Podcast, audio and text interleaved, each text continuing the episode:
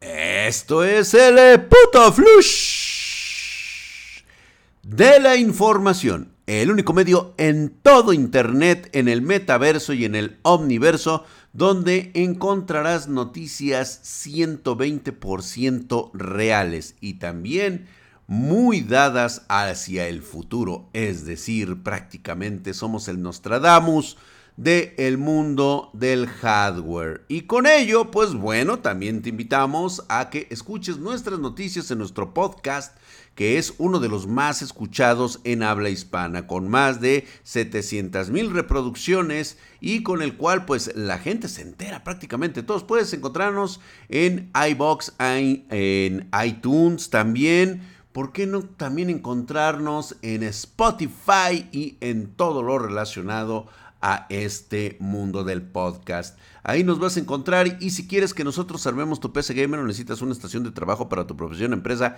estamos en spartangeek.com o puedes entrar a nuestras redes sociales de Facebook, Twitter, Instagram, en TikTok. Tenemos un link que te lleva a todas nuestras redes sociales. Puedes contactarnos a través de WhatsApp, a través de correo electrónico a pedidos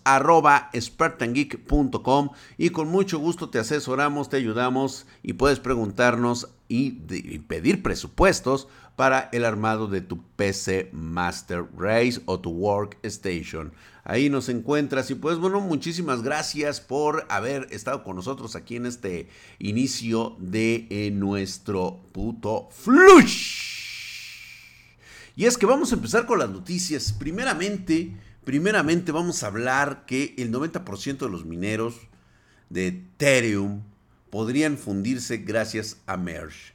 Esto teníamos que hablarlo, por supuesto, esto es una mera especulación, pero hay muchas expectativas y noticias que están surgiendo luego de la fusión conocida como Merge, que tuvo lugar el pasado jueves 15 de septiembre. Parece que los mineros de Ethereum experimentaron dificultades pues ya para para, para, conectarse justo por debajo de lo que ha sido una de las criptomonedas más grandes, que es el Ethereum, que está por abajo del Bitcoin, y que pues bueno, ya migró al mecanismo de prueba de trabajo, que era el POW, a prueba de participación, que se llama ahora POS, con el objetivo de ser más rápidos y también ser más respetuosos con el medio ambiente, entre comillas, con este cambio. Pues bueno, las computadoras de los mineros con tarjetas gráficas que consumen mucha energía se volvieron pues prácticamente innecesarias para realizar las transacciones, ¿no?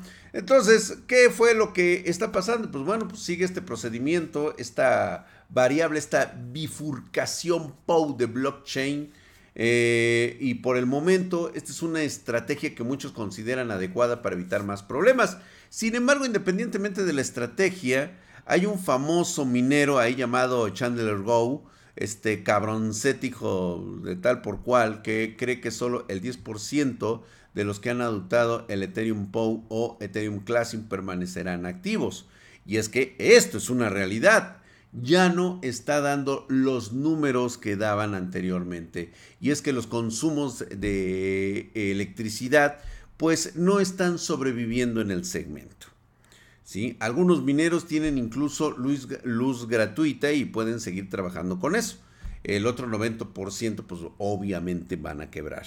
Y pues bueno, con este bifurcación POW se han informado de que pues ya empieza a haber broncas, ¿no? Se identificaron de quejas sobre dificultades para acceder a los servidores, fallas en la configuración de las billeteras de las criptomonedas, sí, ya no está saliendo tan, tan rentable como antes. Y es que sí, el 90% de los mineros pues prácticamente podrían irse a la verge.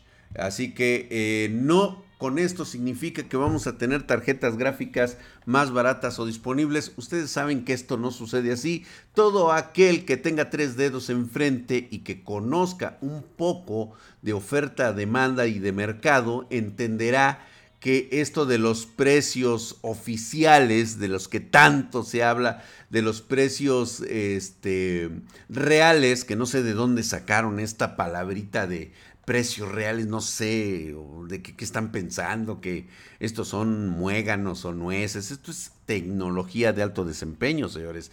Esto no solamente es por mera cuestión de que yo digo que va a salir en tanto porque el material me sale en tanto, ¿sí? Eh, se olvidan completamente de otros muchos factores, pero bueno, vamos a dejarlo ahorita, qué bueno, eh, estamos con fanfarrias porque los mineros, pues ya prácticamente solamente va a quedar un 10% por ahí regados tratando tratando de sobrevivir a esto, que por cierto, todos aquellos que hablaron de minería en su momento, creo que callaron al momento de cerrar las fábricas, ¿verdad? Creo que sí, todo el mundo ya así como el único que dijo que esto iba a quebrar era Spartan Geek. Y si no me creen, ahí están los videos, se los voy a buscar para que nuevamente se den cuenta que yo lo que estoy diciendo es prácticamente el futuro. Yo vaticino, soy el Nostradamus de aquí, de, del hardware. Y es que en este putisísimo eh, flush, pinche Microsoft, tenemos que hablar de Microsoft. ¿sí? Ya eh, este monstruo, esta bestia eh, que está verdaderamente ya muy grande en el concepto del, del software, pues bueno, sigue teniendo que absorber más Microsoft y Sony. Fíjate nada más, qué combinación, cabrón. Microsoft y Sony han estado realizando esto de poquito en poquito. Y es que, si ustedes no se han dado cuenta, hay una tendencia entre las grandes empresas que sienten la necesidad de adquirir cada vez más estudios para ampliar sus carteras y seguir compitiendo entre sí. Me refiero precisamente a Microsoft y a Sony. Mientras tanto, los conglomerados masivos como Tencent y Embracer Group continúan adquiriendo igualmente cualquier estudio que se encuentre en su camino. Hablemos que Tencent prácticamente es un monstruo en Asia, eh, comparativamente hablando en proporción a Microsoft o a Sony. Y pues Embracer Group digamos que ocupa un tercer lugar, ¿no? Pero al parecer, eh, en todo esto de las tendencias, ya hay algo que se está vislumbrando. Y es que Phil Spencer, que es este jefe de Xbox y que ha dicho que Microsoft no terminará de adquirir estudios incluso cuando se finalice el acuerdo de Activision Blizzard, el cual pues bueno ya, ya prácticamente está absorbido y durante algunas entrevistas que ha estado dando pues dijo que van a seguir compitiendo en esta industria, debe continuar y pues bueno, van a seguir adquiriendo asociaciones y también, por supuesto, estudios. Es un mercado muy competitivo. La verdad es que Tencent también está, es una compañía que les viene pisando los talones y siguen adquiriendo y comprando este tipo de estudios porque necesitan ampliar su cartera de videojuegos. Eh, y justamente esta es como que la parte como que no me está, no me está gustando mucho porque tarde o temprano esto puede terminar en un monopolio que ya no permita la creatividad de los estudios, sino que esté plenamente eh, priorizada a, hacer dinero, ¿no? Como le pasó a Activision Blizzard, que está teniendo problemas. ¿Sí? Este, las autoridades de mercados y competencias de Reino Unido pues parece ser que no están satisfechos con los resultados de la investigación de la adquisición y por eso pausó el acuerdo para una mayor investigación, ¿no? La SMA, que es precisamente esta la Autoridad de Mercados y Competencia del Reino Unido, está estudiando la adquisición para determinar si esto va a resultar en una disminución sustancial de la competencia, porque realmente eso es lo que está sucediendo actualmente.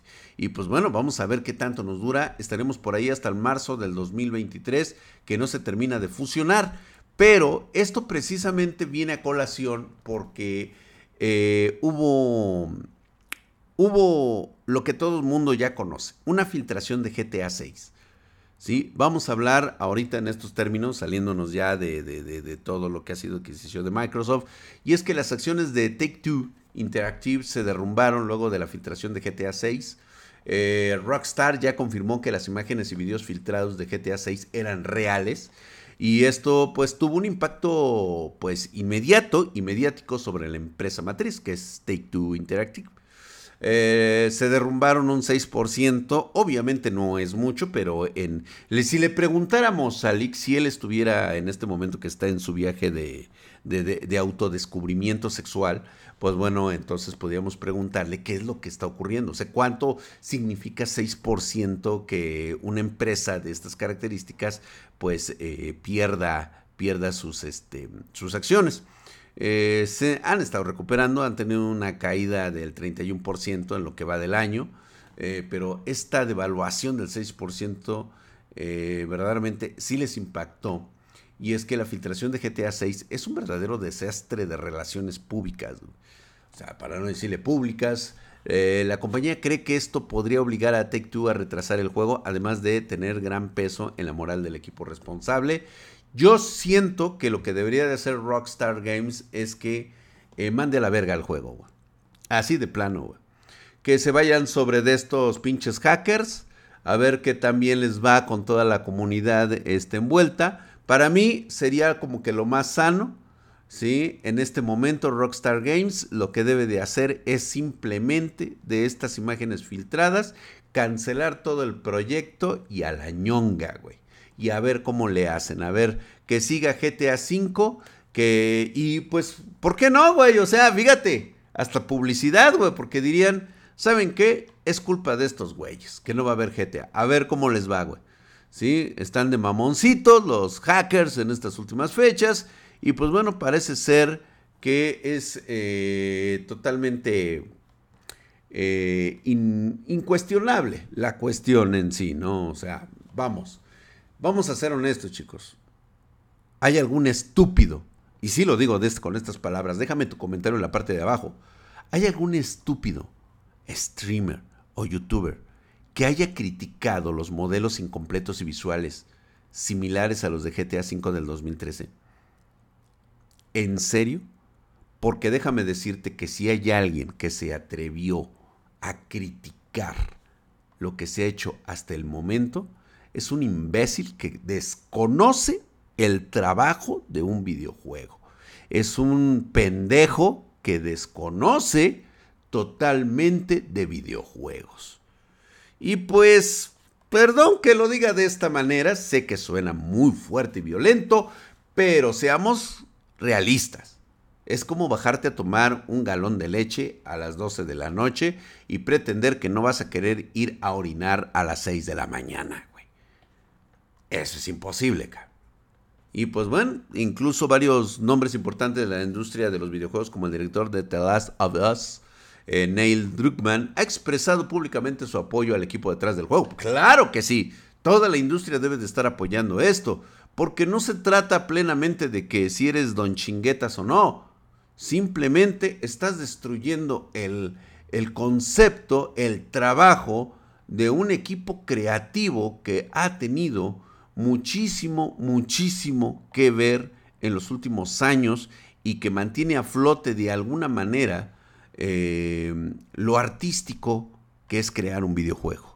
Recuerden que con eso de que siempre nos están dando refritos sobre los refritos y los remakes sobre los remakes y de repente te anuncian que va a haber un nuevo GTA 6 y alguien salga con estas tonterías y luego aparte que siendo que es una prealfa de la alfa de la alfa, venga a decirte que se ve como un GTA 5 del 2013, qué absurdo, qué tonto y qué ridículo. Déjame el nombre de tu youtuber favorito que se atrevió se atrevió a desconocer el mundo de los videojuegos. Porque sí, esa es la realidad.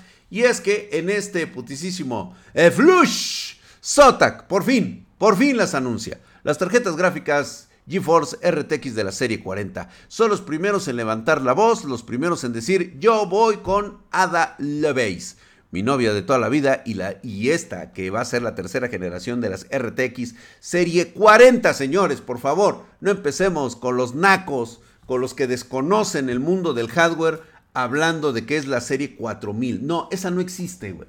No sé en qué parte del universo eh, alternativo estén, pero aquel que le diga serie 4000, en serio, no conoce nada de... Ya lo dijo Jensen Juan, ¿no? O sea, sí, yo la cagué, soy pendejo como el Drac.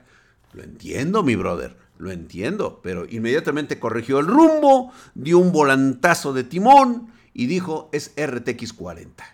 Y pues sí, son más rápidas, brindan eh, lo mejor para creadores y jugadores, un salto cuántico en rendimiento, renderizado neuronal y muchas más capacidades en la plataforma que ha venido a generar esta situación de la tecnología de GPUs. Y pues bueno, Zotac ahora que se ha convertido en la favorita, en la eh, prácticamente eh, viene siendo la concubina de Nvidia, pues ya lanzó estas RTX 40 innovaciones clave que superan los límites de rendimiento de los videojuegos. Era clásico, va a sacar los tres modelos, que es el AMP eh, Extreme Aero, el Trinity OC y el Trinity. Que por cierto, ya las tenemos en Spartan Geek. Así que anótate en la lista. Eh, e incluso, mira, te voy a dar un consejo desde aquí. ¿Quieres una 4080, 4090? Entra a nuestro link de TikTok, ahí en nuestro perfil y vas a encontrar este link que te va a llevar directamente a nuestro WhatsApp. Si ahí te empiezas a registrar, le dices, este pinche drag, no seas mamón, güey, apártame la 4090 la, con la 4080, te pongo ya en la lista, güey, y de una vez, güey. De una vez, papá. De una vez que venga lo que tenga que venir y órale, güey. Yo me aviento el pedo con envidia como siempre lo he hecho en todos estos años. Y pues bueno, estamos bastante entusiasmados con estas tarjetas avanzadas porque realmente han sido una achulada. Y pues bueno, hablando de estos términos, pues ya lo saben ustedes, Ada Lovelace acaba de entrar con 16.384 cores, 24 GB GDDR6X, estoy hablando de la RTX 4090, que es cuatro veces más rápida que la RTX 3090 y solamente, solamente, por solamente 1.600 dólares de entrada la vas a tener. Por supuesto que esto es un precio sugerido. Es un precio sugerido. O sea, es lo que le costó a Nvidia armar cada una de estas. O sea, estamos tomando en cuenta que lleva el costo de investigación, el costo de desarrollo. Esta tarjeta pues paga el salario de 4 mil, 5 mil empleados, güey. Y pues obviamente ahí la tienes, ¿no? O sea, obviamente el material que este don Sebas, que es el conserje, pues también de aquí tiene que cobrar sueldo y pues esto nada más es para la gente de Nvidia. Ahora bien, habrá que esperar cuando empiecen a llegar a sus respectivos países porque este precio ni siquiera en Estados Unidos tiene lo que le llaman el taxes o el IVA aquí en México, el, el, el impuesto al valor agregado. O sea, no lo tiene. O sea que hay que esperar todavía que son 1.599 dólares más taxes, lo que te cobra el país, el sitio, el lugar donde la vayas a comprar.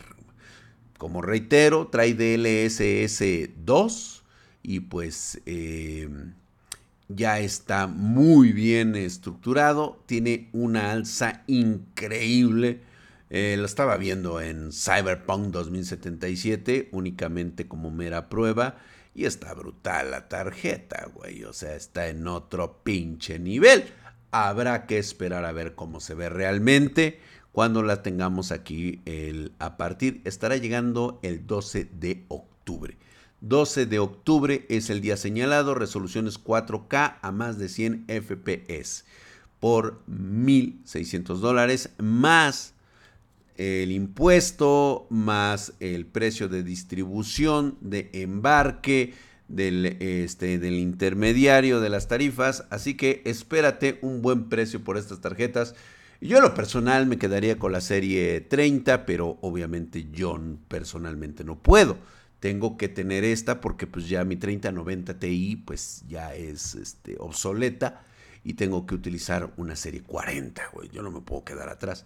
Voy a elegir a ver qué marca es la que la que este, voy, a, voy a tener que tomar para mi 4090 Ti, ¿no? Y pues bueno, mi 4090, güey, pues nada más ahí para el chingadazo.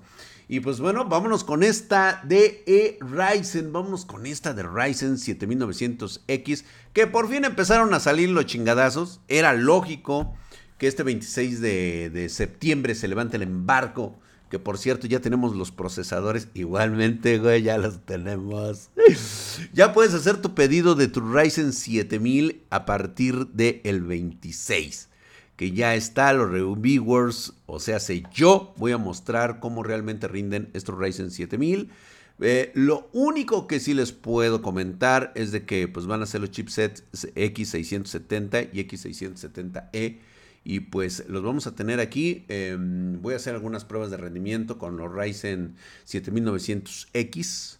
Eh, es lo único que les adelanto, que ya los tenemos. Y pues lo que les puedo decir a, grandes rasgos, y esto pues aventándome yo el pedo con AMD, este, tengo que decirlo, lo siento Chen, eh, tengo que decirlo, güey, porque pues esto me pareció importante, yo no me puedo aguantar hasta el día del embargo y pues parece ser que el resultado que está dándome el Ryzen 7900X no logra alcanzar eh, a los core eh, de doceava generación, perdón. Eh, no, no, no digo cores de dónde, güey, porque... y pues este, nada más digo que son los de doceava generación, güey. El Ryzen 7900X está a 5.2 GHz con 6 núcleos, cerca de 5.5 GHz con los 6 cores restantes. Trae una temperatura de 86.5 grados, de hecho, eh, con los 766 puntos que conseguí en, a 5.2 igualmente el Intel Core i5 de doceava generación, el 12600K y el i5 12600KF, pues esta puntuación es aproximadamente un 18% superior al del Ryzen 5900X, basado en Zen 3, por supuesto. Eh, pero si vamos al i7 12700K, ya podemos ver que es superior al 7900X, con sus 790 puntos, aunque esto solo significa una mejora de pues una mamada del 3%, güey. Pero bueno, 3% es 3%. Entonces, si tengo que tomar la decisión entre Intel o pues Ryzen, será meramente por disposición de marca. No me queda de otra, güey. O sea, tengo que decirlo así, o sea, claramente. Eh, si nos vamos con los, con los señores chonchos, o sea,